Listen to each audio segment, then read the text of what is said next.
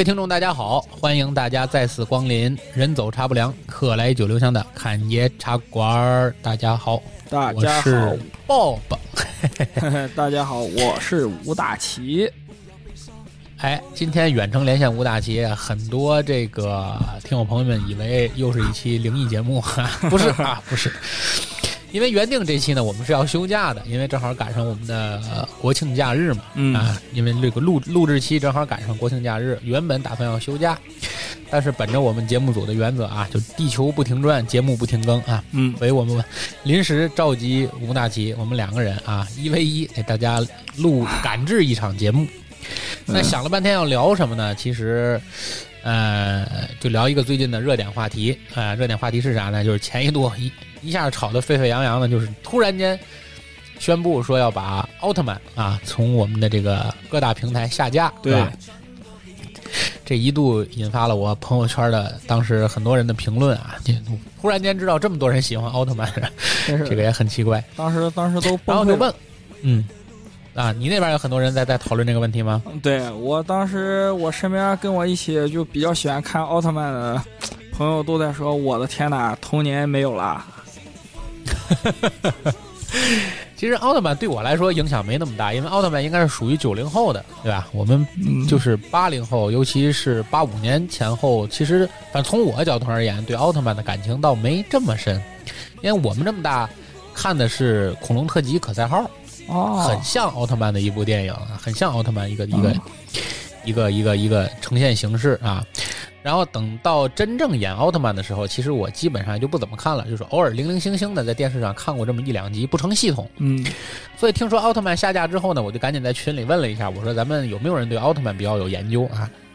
结果一直研究古灵精怪的这个吴大奇同志主动承担，说我我我我我我我说比 较比较喜欢。啊，我学，对我学的不像，应该是我我我我，对，然后，然后就说那个，那我说那行，那我们就来录一期啊，让专家啊来我们跟我们一块儿来讨论一下，聊一下关于这个奥特曼的故事啊。所以，但是呢，我其实有个顾虑和担忧，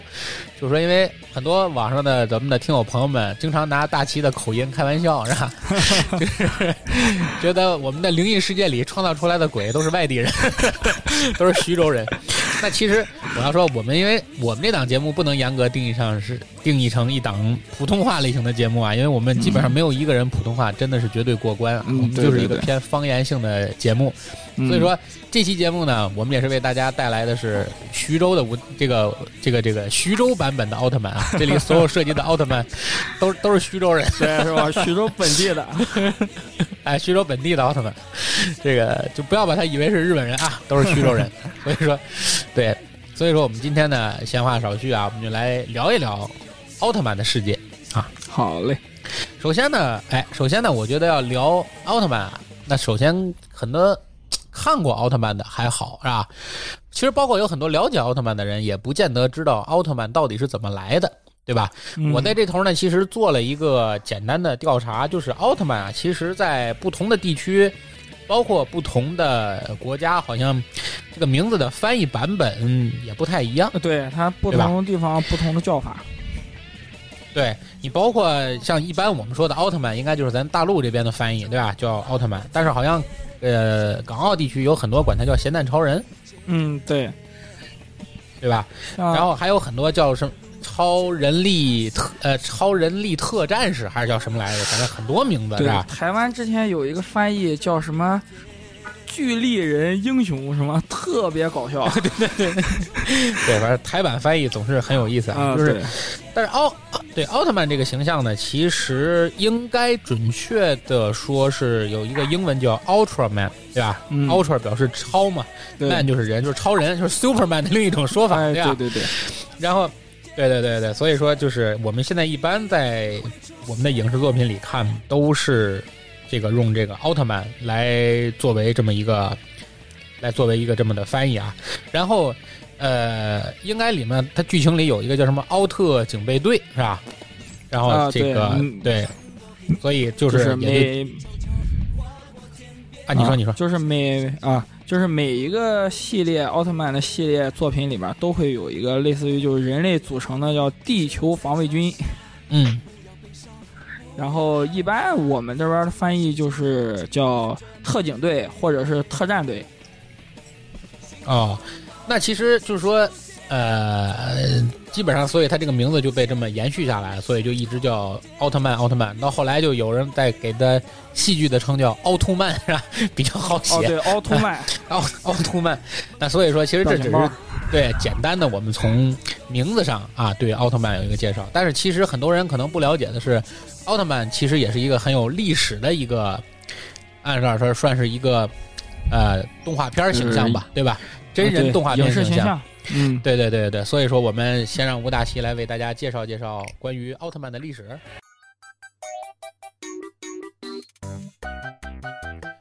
嗨，各位听友朋友们，大家好！感谢您收听我们的节目。如果您喜欢我们的节目的话，欢迎您在本期节目下方留言区与我们积极互动。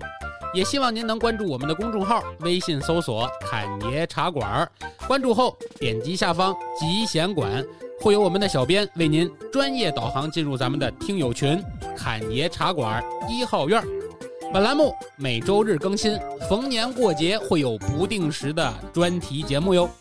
这里是人走茶不凉，客来酒留香的侃爷茶馆，闲言少叙，咱们书接前文。嗯哎呀，终于不聊这个灵异这么沉重的话题了。今天开心一点吧，娱乐也不好说啊，也不好说，聊着聊着，啊说不定也有灵异的。啊对，哎哦，呃，这个奥特曼呢是有着那个日本特摄之神之称的这个叫远古婴二，他创作了一个虚拟的影视形象。嗯然后这个奥特曼最初的那个设计概念呢，是一个就是说身披着类似于那个西欧中世纪铠甲的一个外星人。啊，但是呢，在这个奥特曼呢，就是他这个剧本的作家，就写编剧的，这个叫金城哲夫，他的强烈要求下，说呢，就是他希望的奥特曼是一个就是姿势很帅气的，嗯就是一个宇宙人，一个外星人。但是呢，在这个奥特曼的编剧，也就是呃编剧、剧作家这个金城哲夫他的要求下，他希望呢，这个奥特曼呢是一个就是姿势很帅气，然后长得呢也很，就是说也很帅的一个外星人。然后在他的这种就是说是要求之下，这个远古婴二他又重新对奥特曼进行了设计，之后呢又根据一个就是著名的设计师叫成田亨，他的一个理念就是混沌的对立面即为秩序，他的这一个理念下，然后对奥特曼进行了一个重新的设计。如果说呢，在这个奥特曼的世界里，混沌是指着就是说是各种各样的怪兽，那作为这个怪兽的对立面，应该就是英雄。这个英雄呢，就代表着这个秩序。所以呢，这个成田亨就参照了一个叫能面，也就是日本比较出比较就是说一个传统的形象叫能月面具。哦这个形象，他这个形象，这个面具最经典的形象就是那个《千与千寻》里边的无脸男哦，就根据那个形象哦啊，对，根据那个形象，还有一个就是咱中国佛教的这个叫弥勒菩萨的一嗯个形象，然后设置出了这个奥特曼的脸部和嘴型。他所以你看他那个奥特曼的那个嘴，就有点像那个弥勒佛就在微笑那种感觉。他就是这样设计出来了。然后就说，呃，根据这个成天亨的设计啊，就是以代表生命的这个红色，就是作为这个奥特曼身体的这一个主干。然后也就是咱们就是后来看到的那个，就是穿着特别凸显身材的红色性感小皮衣的奥特曼。其实这个然而其实这个戏剧形象最早应该也不只是奥特曼原创，因为奥特曼应该准确的说，它应该还算是九零年往后，就是九十年代到零零年代这么之间的这么一部在大陆火起来的这么一个动画形象。当然，在日本本土可能火起来的更早。但是在日本七十年代左右比较火的那部动画片儿，就是在我们大陆这边看，应该是《恐龙特级可赛号》。哦，其实更早的还有一个就是那个叫应该是叫假面超人，对，假面超人，其实假面超人和恐龙特级可赛号，基本上它的很多形象和故事剧情设计应该都是相仿的，是吧？基本也都是打外星人。对对对，包括它里面这些动作人，就是它里面这个类似于武打设计，对吧？这种拳、拳拳到肉的，带点中国功夫背景的这么一个一个一个武打设计，以及里面的这个主人公红色小皮衣、红色头盔。当然，你现在再嗯，调出来当时的画面看，觉得特别 low 啊！这头盔塑料塑料感十足，是吧？那真是皮塑料感，而且那那皮衣明显也不是真皮的，就是 PU 的，特别光亮感十足，是吧？如果说是那个穿的那个就是特技演员，他身材好了，那个皮穿在身上，形象什么各方面还说得过去。奥特曼之前就有一部就是搞笑的奥特曼吧，啊，就是创造了类似于番外之类的，里边就请了一个就是一个比较胖的演员中年大叔，来，对，来扮演奥特曼形象。哎呀，那个搞笑程度太强了，对，跑起来那个小肚子都在颤。然后你包括其实《恐龙特级可赛号》里很多这个，就它里面那个战出战舰可赛号嘛，对吧？其实嗯现在再调出来看，其实就是拿那个玩具塑料那种小玩具来放大拍摄，然后出的这种效果，哎对对对吧？是。的，对，所所以说，其实奥特曼在日本来说，应该也不是原创啊，就是说，它也是延续着日本的这么一个习惯的这么一个拍摄手法，就类似于好像这种拍摄就是用真人套上这么个，衣服套上皮套，对对对对对对，去去直接做了这么一个形象，是吧？啊，那他可以回来继续啊，继续刚才的话题，嗯，啊，呃，这个截止到目前为止呢，就是奥特曼系列正作作品啊，就是主要拍的奥特曼，当然那个刚才那个胖子的番外不算啊，就是一共出现了有六十八个奥特曼，哦，一共有六十八个奥特曼，对，就很多。在我的脑子里只有只有迪迦奥特曼，别的都不知道。是吧？就一般一般观众也就是只了解那几个。这个奥特曼呢，它是分有几个系列。最早呢是它是一般都是按照时间线来算，呃，来那个就是归呃来画的，来划分的。最早的呢是昭和系，就是日本昭和那个年历吧，应该是就是最早的昭和系、代表人物，就是像咱们就是很熟知的叫初代的奥特曼，然后赛文奥特曼，嗯，杰克、雷欧、佐菲这样的，就是呃最经典的形象，红色皮衣，然后是银色的，就是拳头这样的？形象。对对对，然后还有就接下来就是知名度最高的，也就是咱国内就是播放量最高的，就是平成系，也被嗯称为叫平、平成三杰，是迪迦、高斯和戴拿。平成三杰，嗯 平成三杰，叫迪迦、高斯、戴拿。然后他们的特点呢，就是会变身，有不同的颜色，有红色、紫色，还有就是红紫色，它有不同的形态。这是平成系的特色，还有就是复古系奥特曼，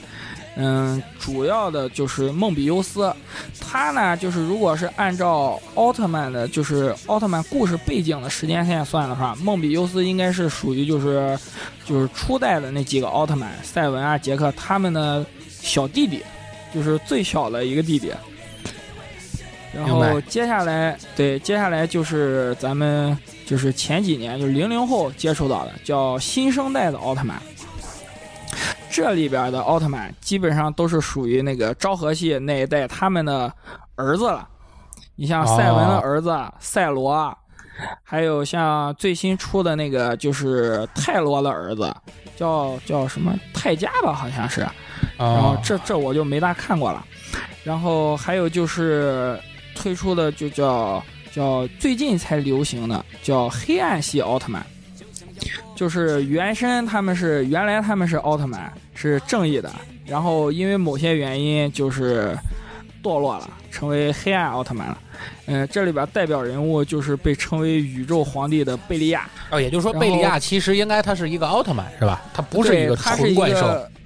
对对对，他和他如果按辈分算的话，他跟那个昭和系像赛文、杰克他们应该是一辈儿的。比如说从八零年、八九年往后，一直到现在的新生代零零后啊、一零后，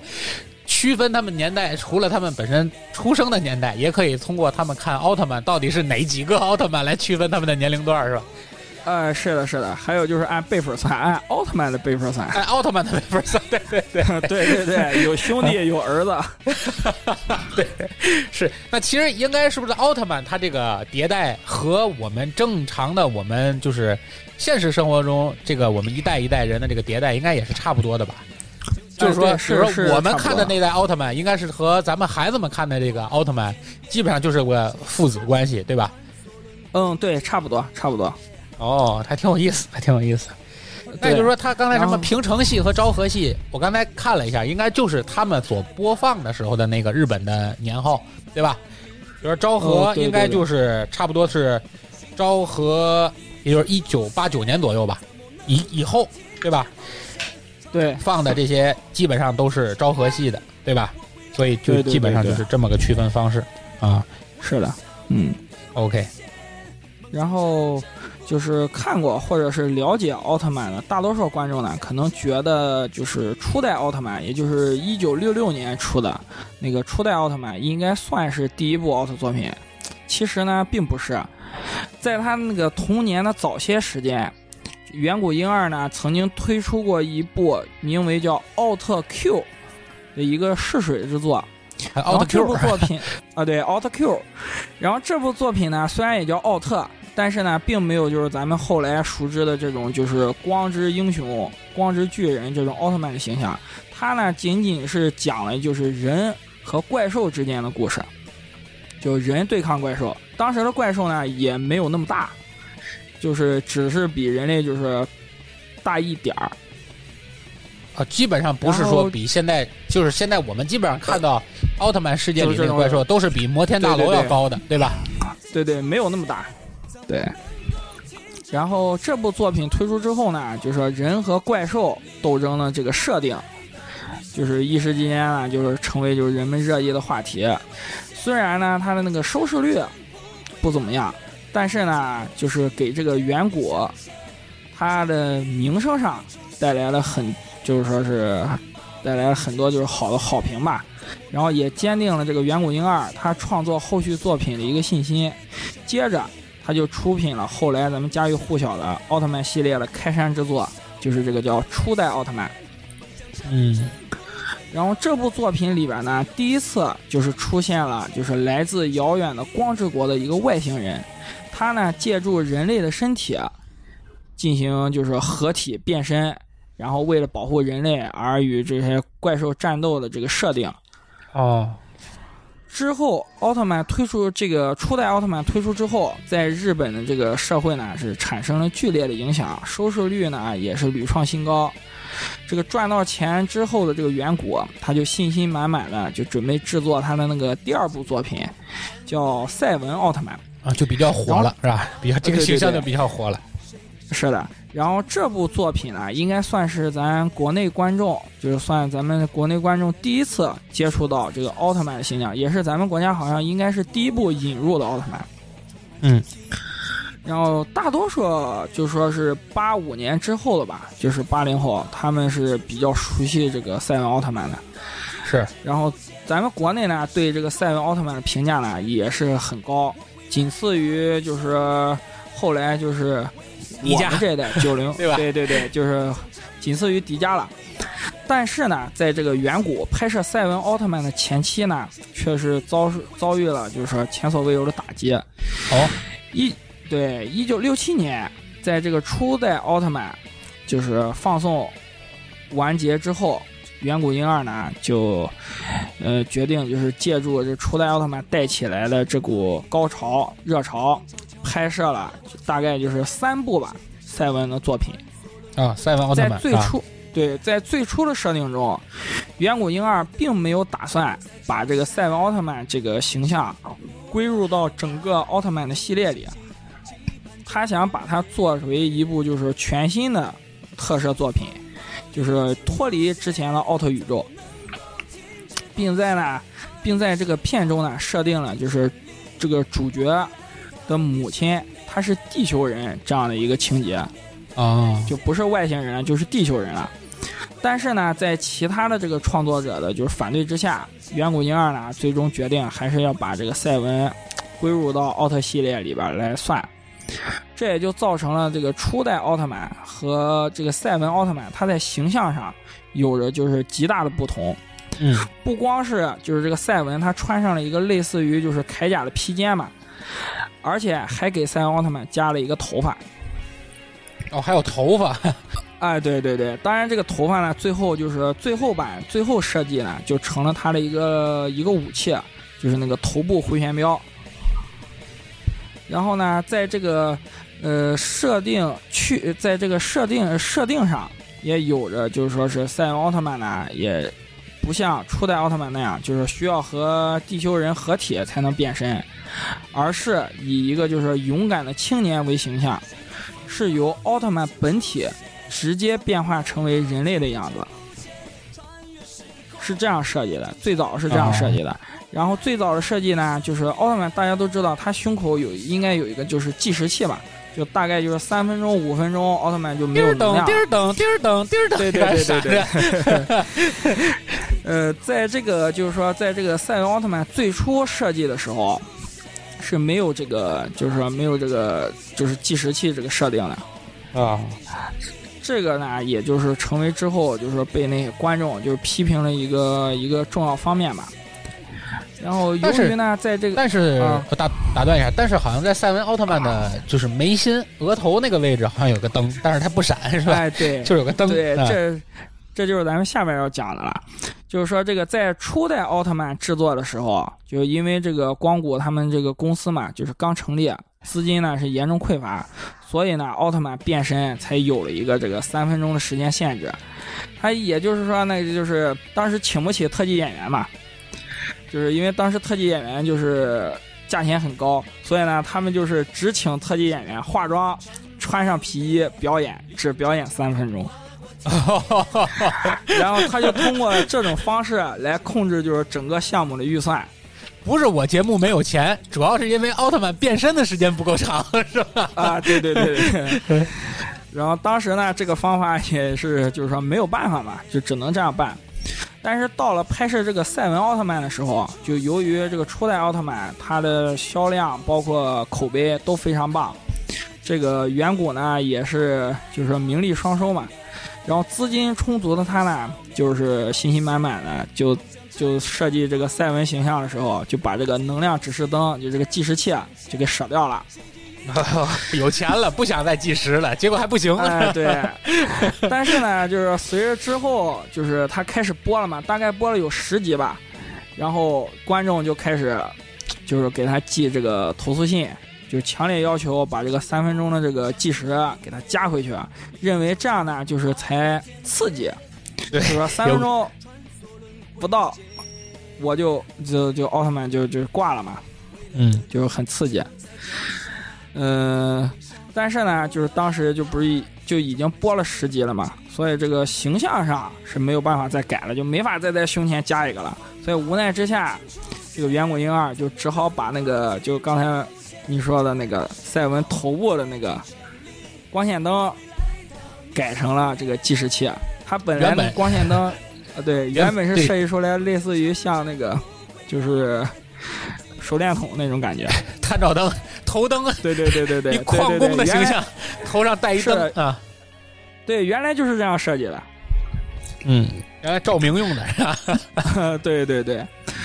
这个赛文奥特曼呢，它和前作的这个初代奥特曼相比，在故事情节上也发生了就是较大的变化。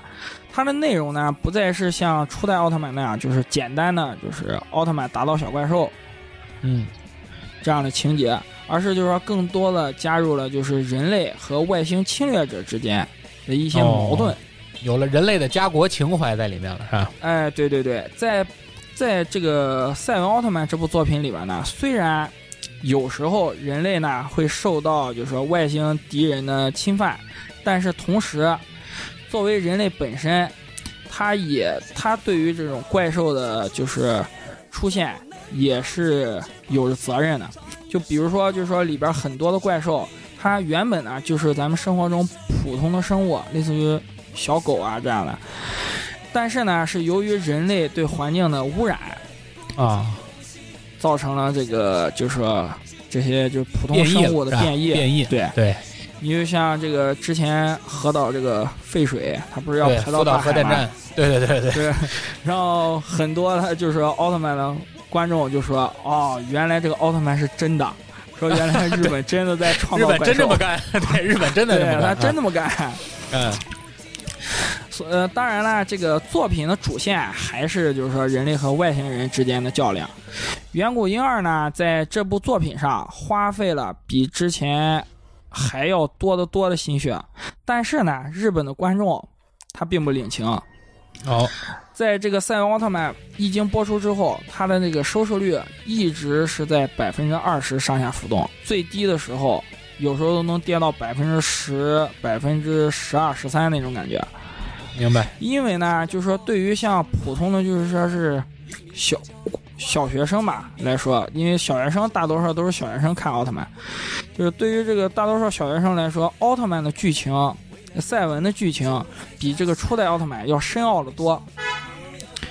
受众面不一样，嗯，对对对，所以年幼的他们呢，就是就是根本就是体会不到作者就远古婴儿他在设计这些故事情节上的就是想法，加上这个赛文，别给我往里加这么多家国情怀东西进去，对吧？哎，对对对对对，加上这个赛文奥特曼他的那个打斗画面、打斗镜头比之前的奥特曼要少了很多。嗯，它主要还是在讲它的剧情，就是打斗场面就少了很多。在这种情况下，这个赛文奥特曼的收视率就是一路就是跌。然后面对呢，已经就是无法挽回的这个赛文奥特曼惨败，这个远古婴儿呢就是很伤心。然后他当时呢，悲观的认为说，这可能就是最后一部奥特系列作品了吧。啊，不不拍了，不过呢往，后就就是不拍了，对哎不拍了，就觉得就拍完我公司就倒闭了吧。然后不过呢，本着这个敬业的精神，远古婴儿呢还是就是为这个赛文奥特曼就写了一个相对比较圆满的句号。嗯，他这个赛文的剧呃赛文的设定上呢，就是说这个赛文奥特曼他是作为一个观察者，就是一个来自于光之国的观察者，他是呢观察就是人类的生活，体验就是人类的这种感情。之后出现了怪兽，然后帮为了保护人类嘛，跟怪兽打斗。他哎，这个我这里打断，我打断一下你啊，这里有一个问题，就是说，因为我我没怎么看过奥特曼，我想知道奥特曼是不是每一部他在地球，他都会有一个在地球这边化成的一个地球形象，混在我们人群中，然后在关键时刻他再去变身，然后去变成奥特曼，还是说只有赛文是有一个地球的形象？呃，据我所知啊，就是目前只有就是说外星有人类形象的，就是啊赛文，还有他的儿子赛罗。哦，就是他们这一支啊，他们家这就感觉这这呃迪迦族谱上就这么一个派系是这样的，是吧？对对对对对，可能就他们这一个派系，他们这一个家族是这个样的，就是说是在没有人类就是人体的情，就是在没有人类的帮助下，他们可以就是化为人形。啊，目前就是赛文和赛罗。哦，然后他的这个为这个赛文写的结局，就是他作为呃奥特曼嗯能量全部耗尽了、之后，他呢就是用最后一点能量，就是飞回了他的故乡光之国，嗯就结束了他在就是地球上的观察。哦，叶落归根，出差结束。对对对啊对 对对对，类似于就是出差结束。虽然呢，这个前期的这个赛文的成绩呢，并不是很理想，收视率很低嘛。然后，但是呢，随着这个时间的推移，赛文奥特曼呢，逐渐呢又被大家接受了。因为就是当时看赛文看不懂的那些小孩儿，小孩子长大了慢慢长大了，对，他们在忽然间看懂了，对吧？对对对对对。之后这部作品就被奉为奥特曼经典中的经典，嗯，更是咱们国内一大批就是八五后还有九零后的童年。就我当时看的第一部，虽然不是赛文吧，但是我后后来反过来看赛文，也是就是感觉很棒这部作品。嗯这个赛文奥特曼呢，在日本的失败，就使得这个远古婴儿的公司叫远古，好像叫什么株式会株式会社啊，什么什么株式会社，对吧？啊，对对，我这个普通话发音不是很标准啊。然后就是导致他这个公司呢，就陷入了严重的经济危机。由于前两部作品呢，它是以就是说出口到国外为前提拍摄的，啊，就是说呢，即使说是像赛文就是失败了嘛，对他的打击也是很大的。但是呢，嗯他就这个远古呢，在就是就是家人、亲戚、朋友，还有一些铁杆粉丝的帮助下，又重拾了对这个奥特系列的一个信心。嗯接下来，他就用了整整四年的时间，通过对剧本的反复打磨，还有新的特摄技术的引入，他呢就时隔四年带来了一个全新的奥特曼作品，叫《归来的奥特曼》，也就是咱们后来就是就是知道的叫杰克杰克曼。啊，杰克奥特曼，嗯对，对对，这也是我经典形象，看的奥特曼。对，经典形象，杰克奥特曼，这这真的这是我第一部接触的奥特曼，当时是在大润发超市有卖它的就是 DVD 碟嘛，然后我啊当时磨磨我的妈妈磨了很久的时间才给我买的。嗯然后这个杰克奥特曼的收视率呢，就包括口碑，就奠定彻底奠定了奥特曼在日本的地位。在杰克奥特曼里呢，也完善了就前作赛文奥特曼对于说是奥特宇宙的这个背景，就给它完善了一下，就是第一次系统的介绍了就是整个奥特宇宙的，就是后面的故事。它这个故事呢，就是在距离地球遥远的 M 七八星云，有一个国家叫光之国，那里呢、嗯。就是住着一群，就是被后来人们称为光之巨人的一个种族，就是这个奥特曼这一族。这个种族呢是分男和女的，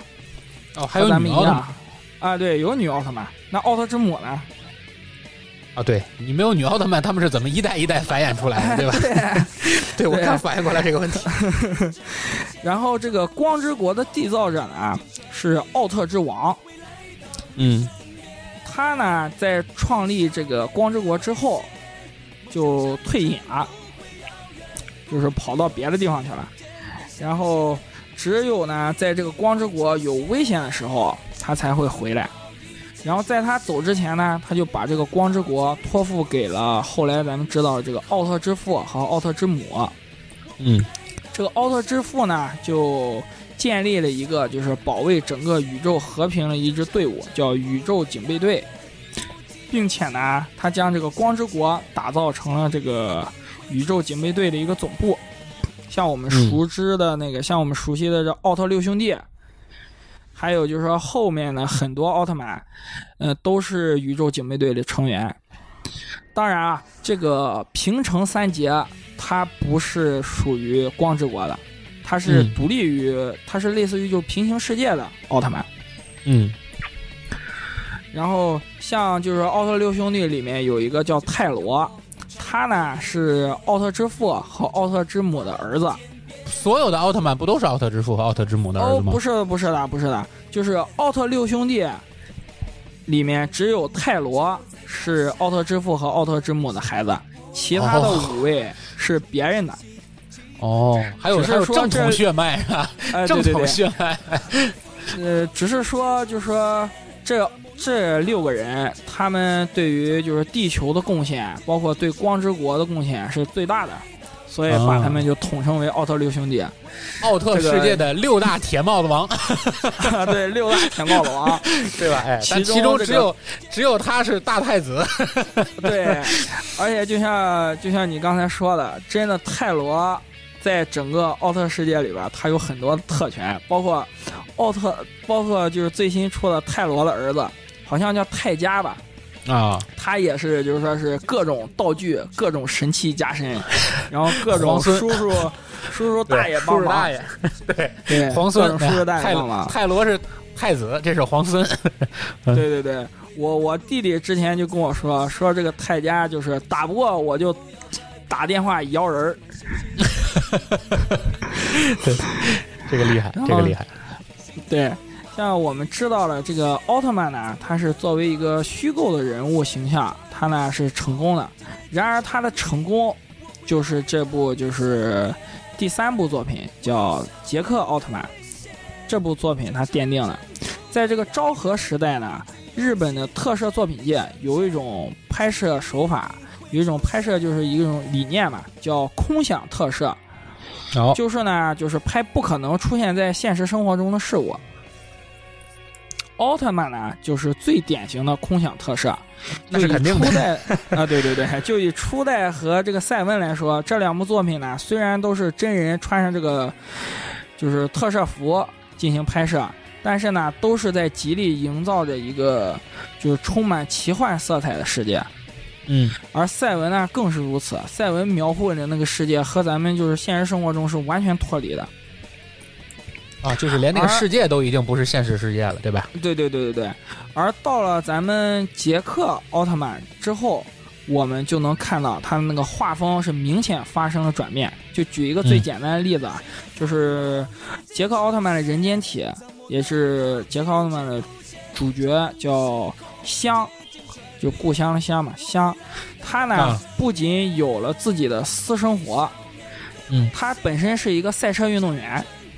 哦，还有工作。啊，对对对，有工作。他呢是赛车运动员，他有自己的爱人，有自己的朋友，嗯，而且呢，后来呢还有就是识了一个孩子吧，叫次郎，就是还抚养了一个孩子。还收养孩子啊。对这个呢，在之前的作品当中是看不到的，甚至说跟后来的作品相比，这个杰克奥特曼在就是杰克奥特曼这个剧里面，这个作品里面也是耗费了大量的时间来描述，就主就是这个香他的私人生活。嗯，比如说他他为什么会变成杰克奥特曼，就是因为他在赛车比赛的过程中，就说是发生了车祸，他帮助别人，然后导致自己就是牺牲了。这个时候，杰克奥特曼他飞到地球之后，看到了香的这些所作所为，就决定就附身了，对吧？就对就附身附了，对对，这是一个附身故事。上身了。这个 对，杰克就上身了，是吧？是的，是的，并且呢，这个制作组在制作组在整部作品营造氛围方面，也是把整部作品就是像一个就是现实世界一样去打造。对于当时观看的观众来说，是能感受到很亲切、很贴近生活。因为呢，就是说这个杰克他他就是有比起前作，他有大量的外景。他不像之前的作品，他都是在室内拍的，就是室内构建出一个小空间，然后拍摄。杰克对，因为大家就是因为大家如果在网上去查的话，当时排奥特曼，包括之前什么恐龙特级可赛号啊、假面超人啊，日本的那种拍摄手法很固定，他们就是在室内搭那种微缩的那些城市景观的那个缩缩影图，然后真人穿上那衣服之后，对吧？因为它都是微缩的嘛，他就做的那个模型就比真人要小很多。但是它当拍出来的时候呢，你就觉得它是真实世界，就显得这个人员特别高嘛。因为当时的特特效手法不像现在这么成熟。对对对对啊。对，嗯、杰克奥特曼里面用的很多的道具，就是类似于像就是，嗯、地球警卫、地球警备队所使用的那些战斗用的飞机啊，包括枪啊，都是最接近咱们现实生活中的，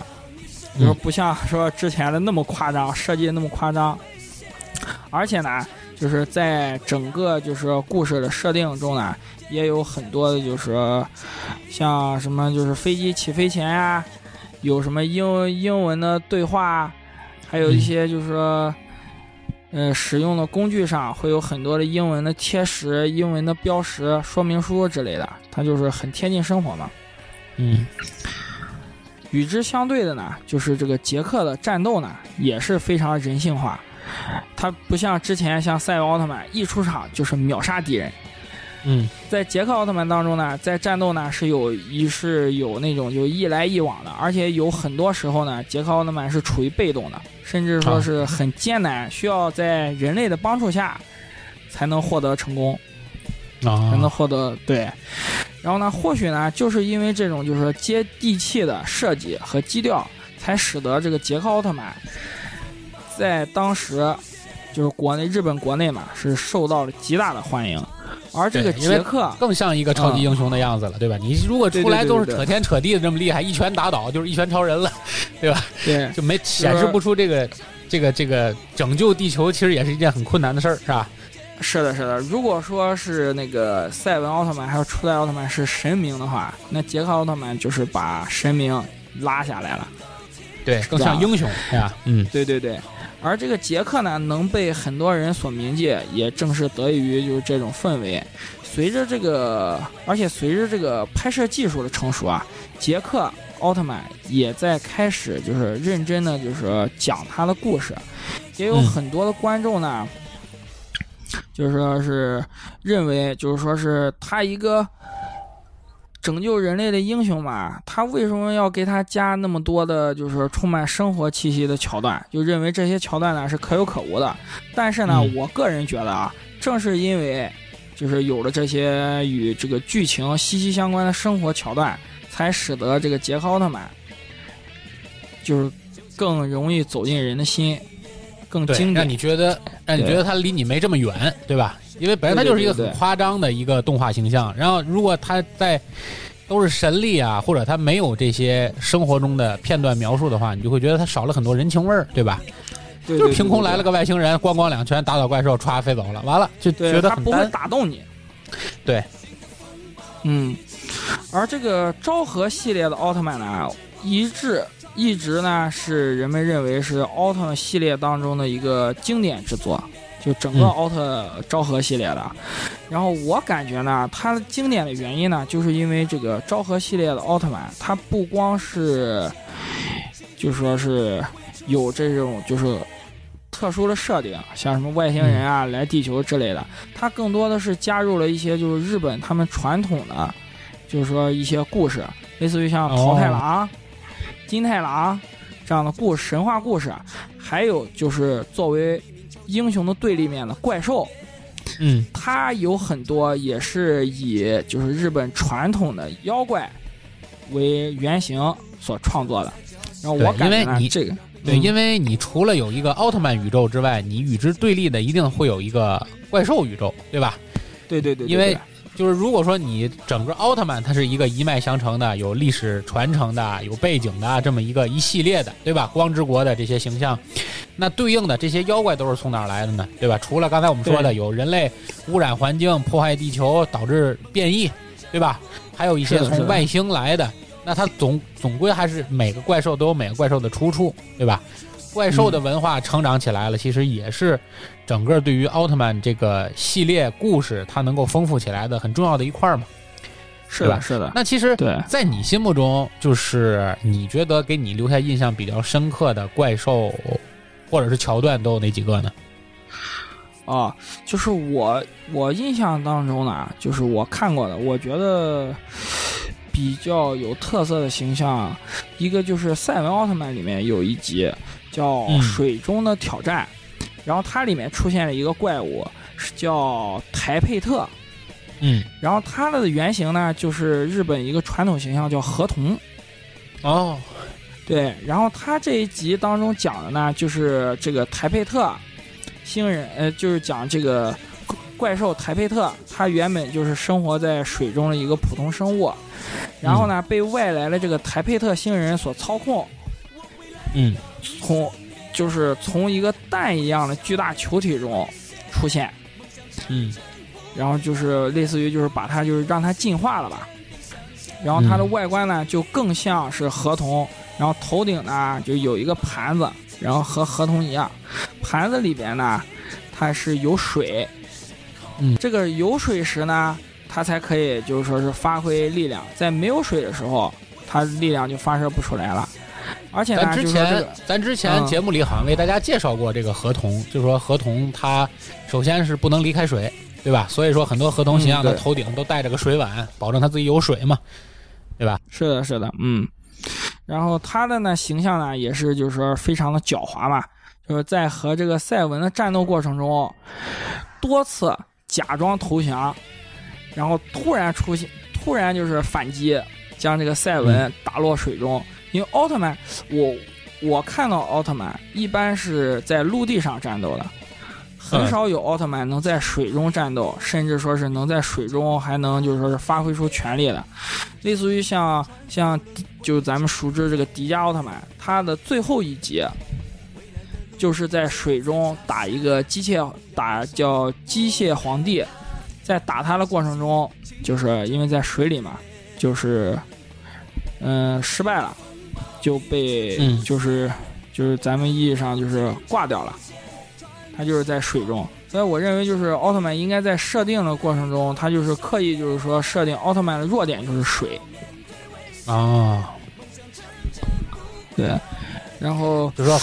奥特曼本身不太擅长于水战，对吧？对对对对对。嗯，然后其在这索性其实索性聊到合同，我们无妨说一下，就是合同这个形象其实是很多日本经典的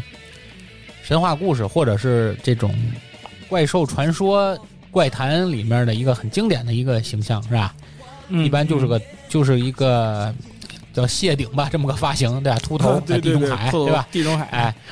鸭子嘴，然后是像青蛙一样的四肢，然后猴子一样的身体，然后背着个乌龟壳，就这么个形象，四不像嗯传承的，是吧？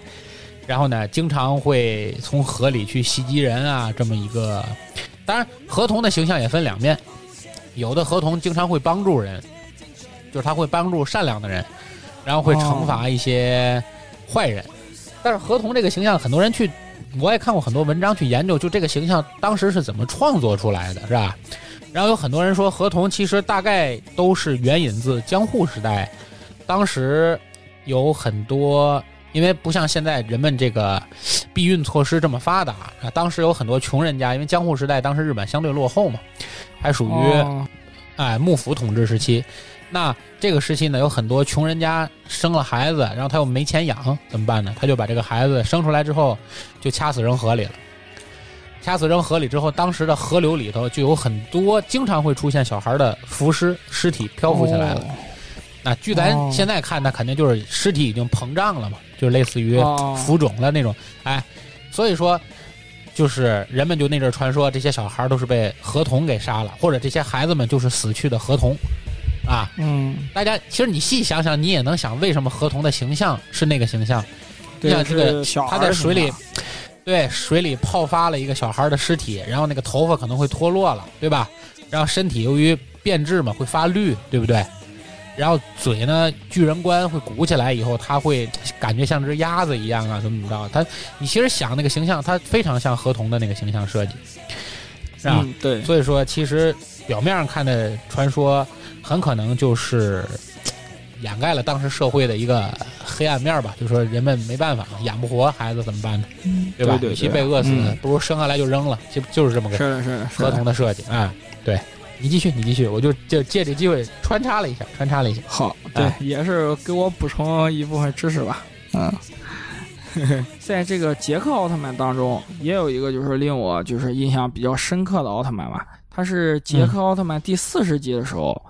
有一个怪兽叫雪女斯诺格，啊，雪女，哦，对，然后它的外貌呢，就是类似于北极熊和狼，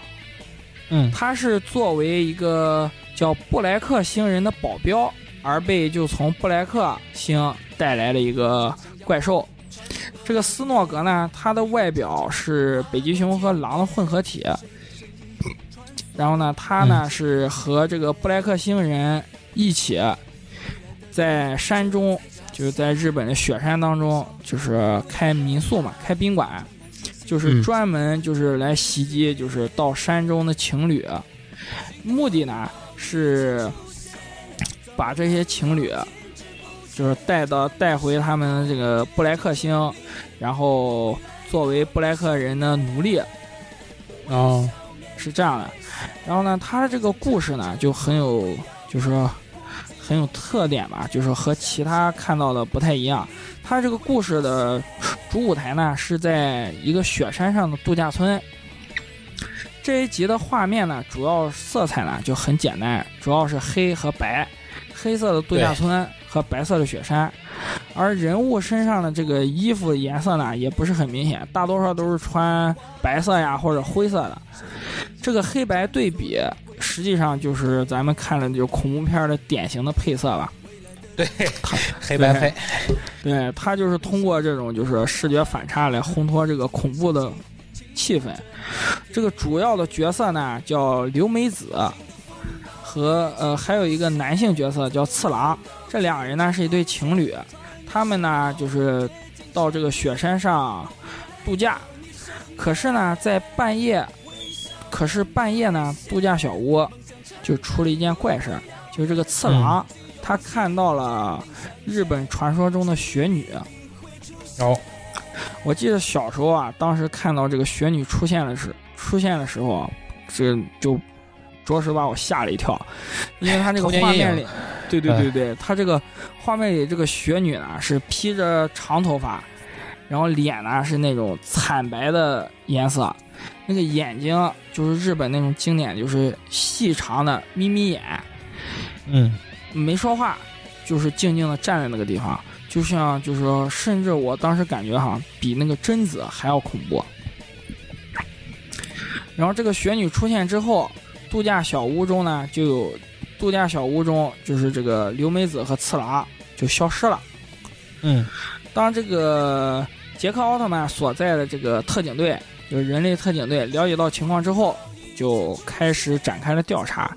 他们呢就发现这个雪女的真实身份有可能呢是一个外星人。他们就采访，就是访问了一个，就是一个当地的山民。这个山民呢，就回忆起很多年前有一起就是外星人绑架新婚夫妇的一个件事儿。然后接下来这个回忆的画面，又是一种就是经典的恐怖片配色。不去看那个故事的剧情啊，就是单看那个画面，就能让人毛骨悚然。就是感觉这都不像奥特曼的剧情，对对对对对，对不对？这听你讲述很怪，感觉就是鬼片儿。对，然后就是一个就是身披着长发的女人，从窗外然后飘进屋里，来到这个夫妻的身边，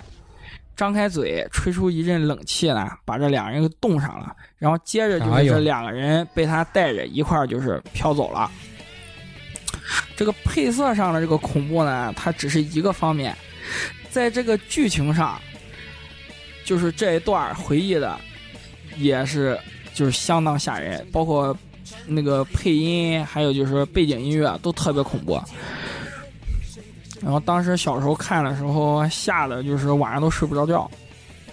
这估计很多人的童年阴影了。对对对。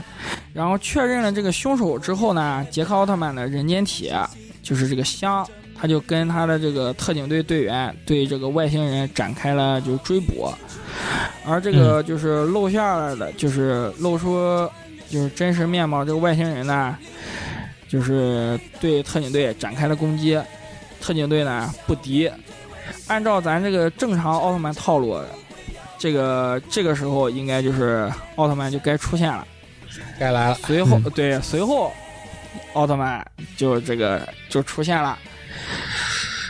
这个作为就是说是咱们就是小时候看的就就就是孩子的英雄嘛，这个奥特曼应该就是战无不胜的，对不对？在奥特就是电影里应该就是能打倒任何敌人。然而在这一集不是的，这个哦，杰克奥特曼他的遭遇是异常的悲惨，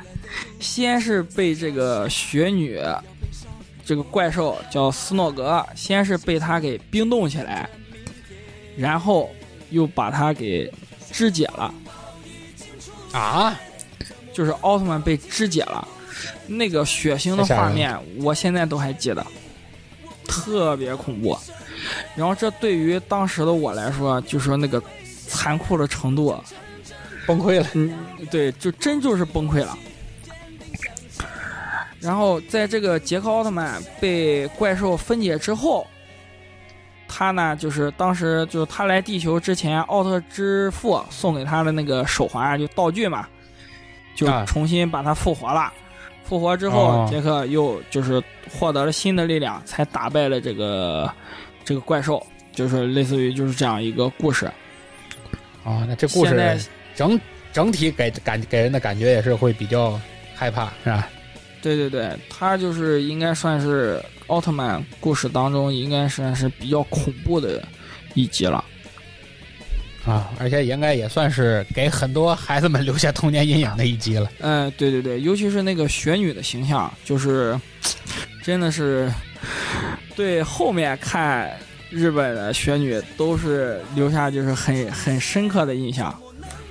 对对对，因为雪女这个形象本身就跟刚才我们所说的河童是一样的，也是取材于日本的民间故事嘛，对吧？它一般来说就是在雪山上有这么一个怨灵，然后他的目的是为了通过美色去勾引这个行路的这种赶路的客商，或者是独自走这个夜路的男青年，对吧？嗯，然后然后把他们冰冻，然后吃了之类的，就这么个形象，是吧？就是雪女的一个经典形象。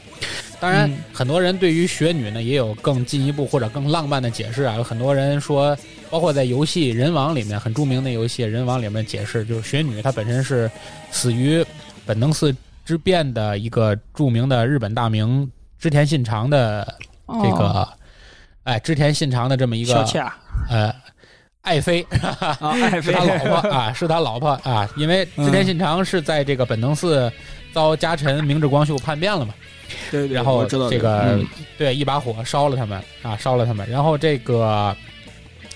跟他一块儿死的就说可能他老婆叫雪姬啊，就是这个雪女的形象的原型，然后后来就是。就是整个就是雪女也是一个很复杂的一个日本的一个文化背景，但是总的来看，就是说从平时我们见到的这种形象比较情节比较简单、形象比较单一的这个奥特曼的故事啊，到你刚才讲的整个这个雪女，就感觉这集很很很很突兀，是吧？剧情相对复杂，不一样。对。但是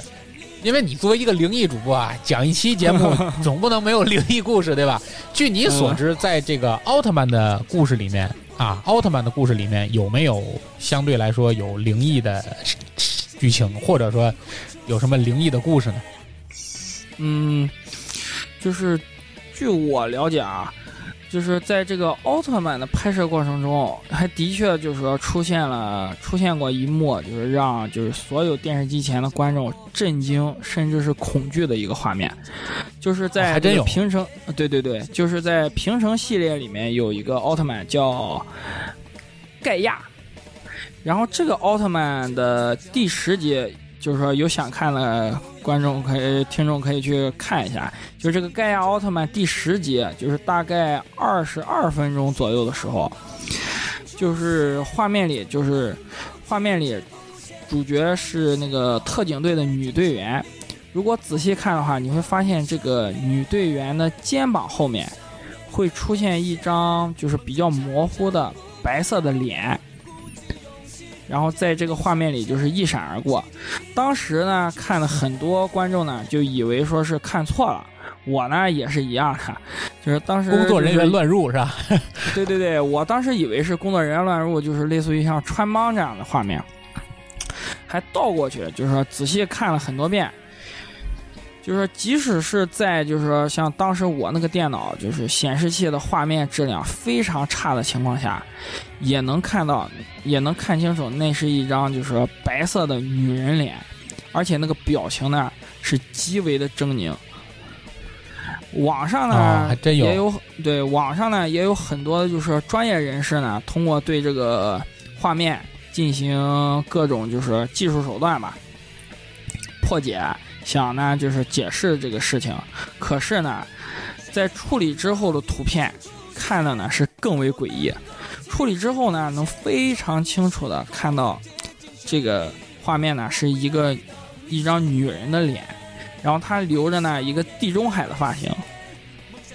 眼睛呢不大，但是呢能看到那个就是瞳孔里的黑眼珠，就是死死的盯着就是屏幕前面的你。不管呢你是就是怎么变换角度，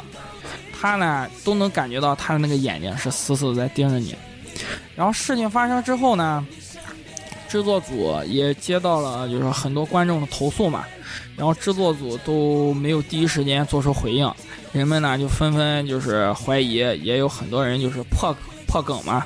就说可能是什么制作组的工作人员或者是什么路人穿帮，就是类似于这样的解释。但是呢，在之后的一次公开的采访时，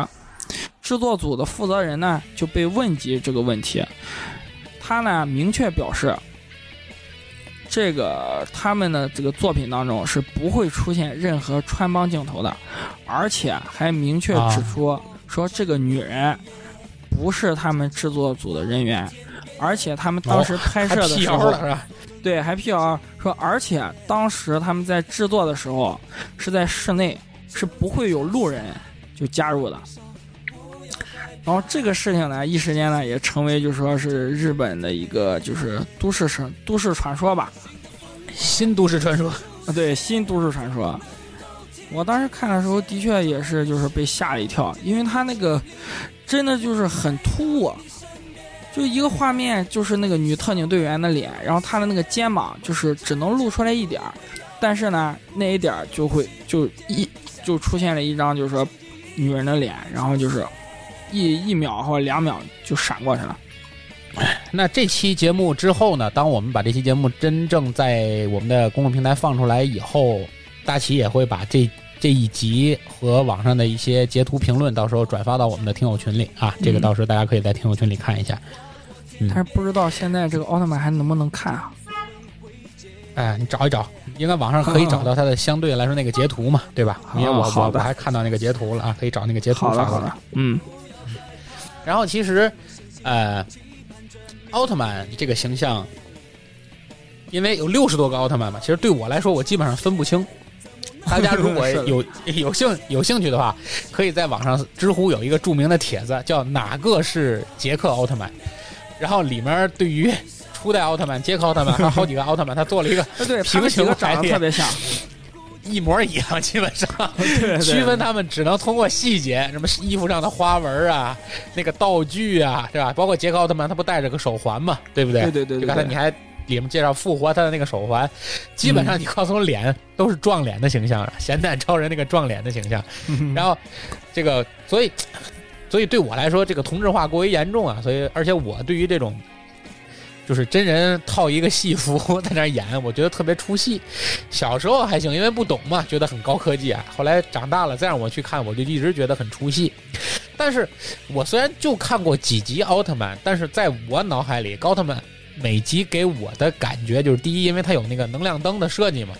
嗯，确实，在打斗环节中，虽然基本上每集都会闪灯，但是依然会让你让你觉得很紧张，对吧？因为它那个声音一直在，叮儿噔叮儿噔叮儿噔，那个声音一直在，对你就会很紧张。还有一点就是说，它让人觉得很，这孩子们会很愿意追它的原因，就是其实有很多奥特曼应该是在剧情中是有牺牲的，对吧？很多奥特曼好像是在战争中牺牲掉了。对对对，有我记得我就看了几集，好像死 就就死了两个奥特曼。对，反正就很多奥特曼是因为战争啊，或者是因为帮助人类，到最后牺牲了啊。所以说有牺牲的剧情总让人觉得很热血，是吧？这个这是奥特曼经久不衰的原因。另外一点就是，我也看了很多评论，网上说就是说，为什么觉得奥特曼这个形象大家很喜欢？一个就是因为他的。受众群比较固定，就是这些孩子们，对吧？你像现在，就像我们孩子四岁多、五岁到幼儿园，有很多朋友就在聊，然后包括一上小学一二年级，基本上就是这个年龄段，对吧？四到四到六岁孩子们特别喜欢看，因为他觉得这个东西 他也分不出真假，他就觉得好看，而且剧情很简单。没有这么多复杂的铺垫啊，复杂的剧情，它和相对来说美漫比起来要简单的多，对吧？你美漫里每个人物之间，他的背景啊，他的故事啊，对吧？你说你想了解冬兵，你不了解苏联，你不了解冷战这些东西，你都不可能，对吧？对你不懂。你说你了解美国队长，你不知道，哎，你不知道二战这个东西，你也不知道它怎么回事。所以说，奥特曼相对来说，它完全架空嘛。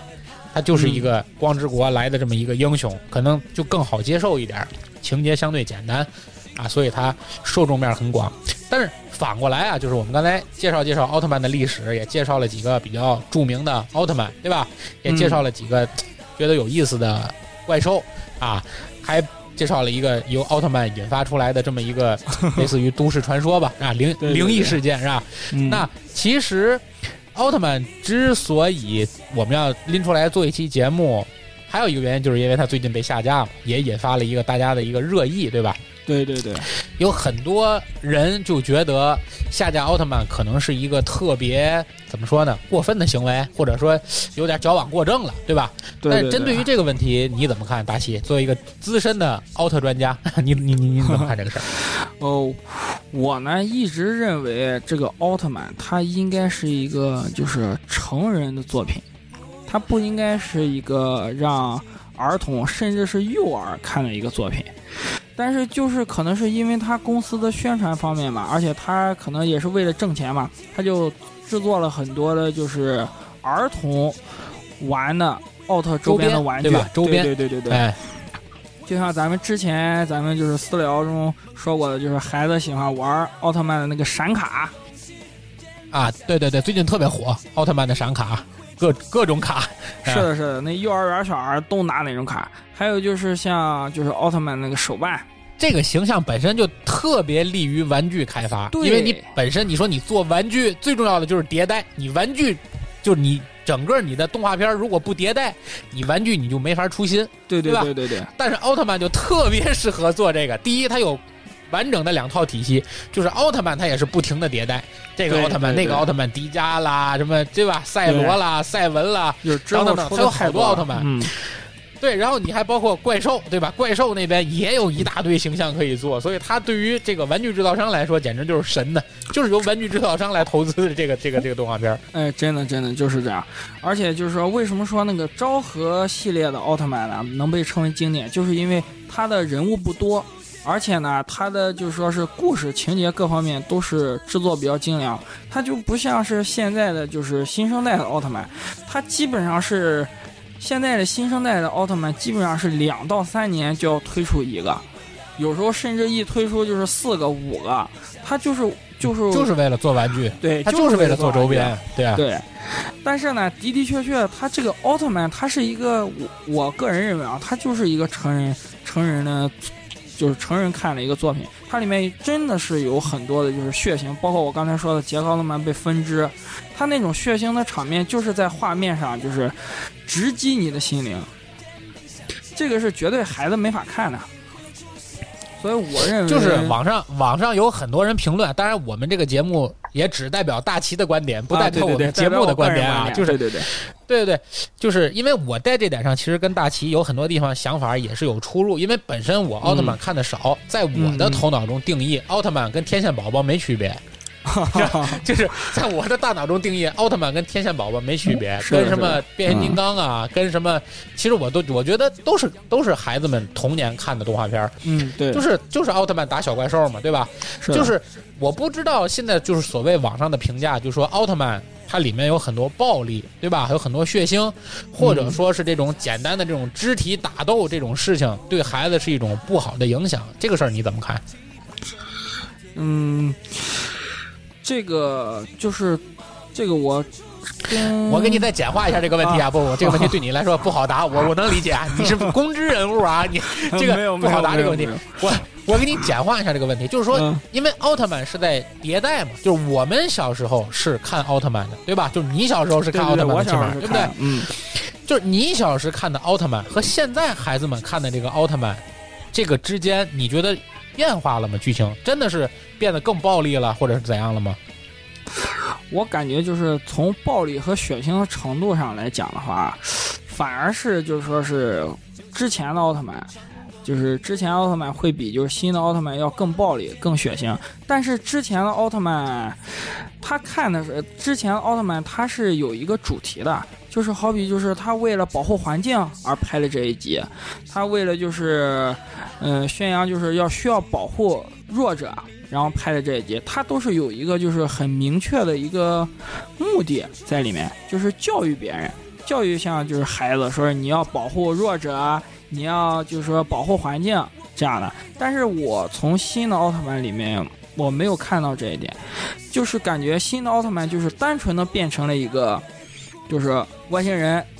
来袭击来侵略地球，奥特曼作为保护者，然后和就是侵略者进行战斗，就是这种单纯的战斗画面。它没有故事的内涵，也没有故事情节。但是其实这点上，我的观点是这样的，就是说我我其实特别反感，就是说排一个东西，我是为了给它加上一个高大上的帽子，然后其实还是这个剧情，我就为了给它加上一个简单的帽子。比如说，我为了排一个要保护女性啊，要要要保护这个这个这个职场女性为。这个标题啊，我排了一个这个日本动作剧，对吧？知道，然后啊，那你能理解吧？就是我虽然扣了一个高大上的帽子，但是我还是这样的剧情，对不对？就是我那这帽子是扣给谁看的呢？是扣给审核看的，是扣给家长看的，对吧？孩子们真的是通过它能够了解到环境保护吗？还是说，其实孩子们看的还是奥特曼打小怪兽，环保不环保的根本他不关心，只是大人们觉得孩子们在看一个以环保为背景的就可以看，对不对？所以我觉得是是这会儿，因为因为我在说，如果说现在的奥特曼比我们小时候看的奥特曼更血腥、更暴力，那可能有很多，比如说要下架它，或者是要删减一部分镜头。的抉择，我觉得是正确的。但如果说我们小时候看的奥特曼和现在的奥特曼本身没有什么区别，区别，嗯，对，如果没有什么区别的话，我们小时候有多少人是看奥特曼学坏的，对吧？真正的坏人是奥特曼学坏了吗？我觉得倒不是吧。反正我这个很辩证啊，因为我觉得有一方面的观点是，是不是现在的家长变得更脆弱了？就是你能理解吧？就是，嗯，我觉得，因为我觉得我是比我父母更脆弱了。怎么体现的呢？很简单，就是说，前就是我回忆我小时候，经常，因为大部分朋友们应该都跟我年龄差不多，经常拿两个玩具自己在那配音，对吧？这个跟那个啊，我打死你啊，我杀了你之类之类的，对对，就觉得很正常。但是那天我女儿在回来的路上，就在那后面小嘚吧，就是我打死你，我怎么着？哎呦，我听着特别刺耳。我觉得你怎么能说打死这么恐怖的词呢？对不对？就是，其实我觉得，那我小时候是不是也说呢？其实我爸妈觉得没什么，对吧？但是现在孩子们说，我就会问一句：哎，我说这词你从谁那儿听的呀？啊，我从同学那儿听的。啊，对，为什么他说这个呢？啊，他说奥特曼给我讲奥特曼的故事，哎，我就觉得你看，奥特曼宣扬的是暴力，经常说要打死谁谁谁谁，对吧？那你说那个。美少女战士呢，对吧？我要替月行道消灭你们，那这是不是也挺暴力的？一种对吧？换了一种形式啊，对，你就换了个说法嘛，对不对？然后你，那你我说美少女变身是不是很黄色？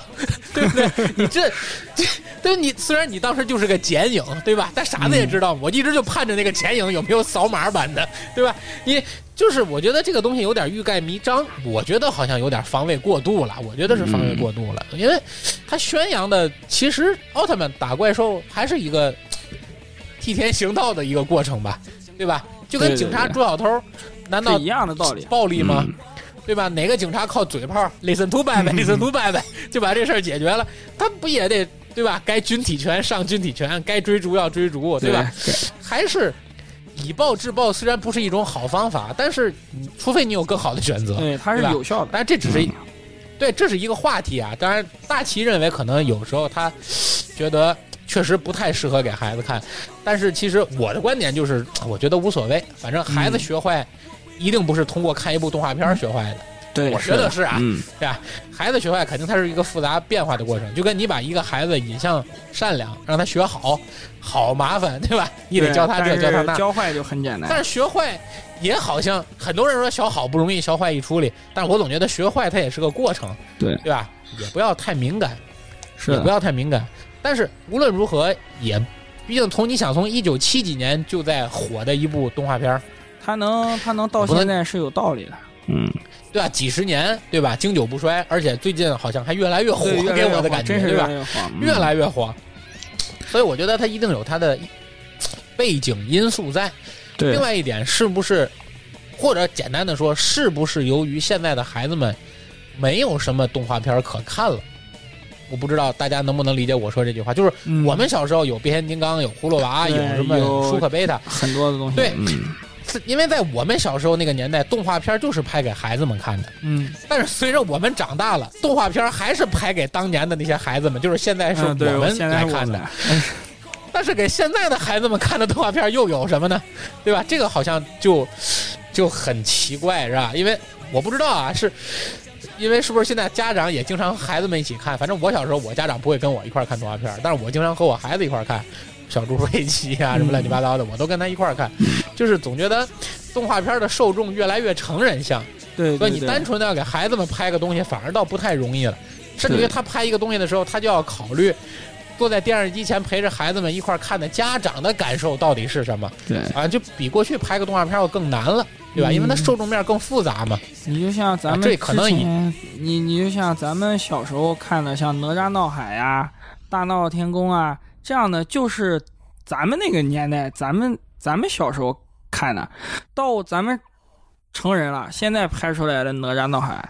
呃呃哪吒那个大闹天宫，还有哪吒闹海，就反而又是给我们看的了。还是给咱看的，对，其实还是给咱看的。对对对对对，就对孩子，所以说就是他们的属于孩子的经典人物形象，好像我感觉，反正我们孩子最近看跟我看的还是舒克贝塔呀、黑猫警长呀，大头儿子 好像还是我小时候对大头儿子小头爸爸。嗯嗯，我不知道是因为啊，当然也有什么小马宝莉啊这类新的动画形象是给孩子欧美们去看，的对吧？形象，嗯，对对对对对，反正我觉得这个也是个话题，值得大家去讨论啊。好像每一代大人们都在呼吁给孩子们的东西太少了，但其实孩子们也都这么成长起来了，是吧？是的，是的到底是因为奥特曼的问题，还是我们的问题？我觉得这个还有待考虑。但是好像最近新新闻就是，虽然奥特曼经过了一些删减，又重新上架了，是吧？嗯童年只是被适当删减了，但是并没有消失，并没有消失，啊是的，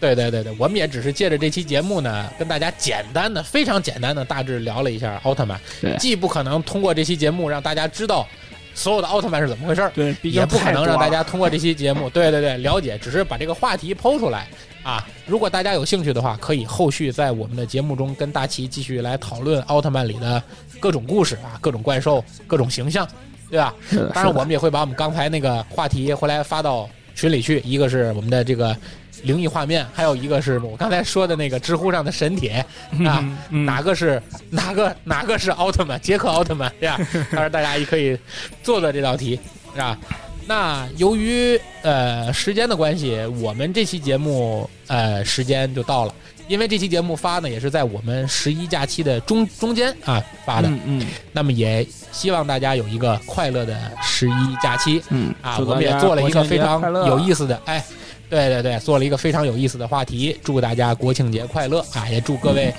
呃听友朋友们的下一代啊，我们的未来的小听友们节日快乐啊！嗯，好，那我们的节目就到这里，感谢大齐啊，咱们下期再见。再见。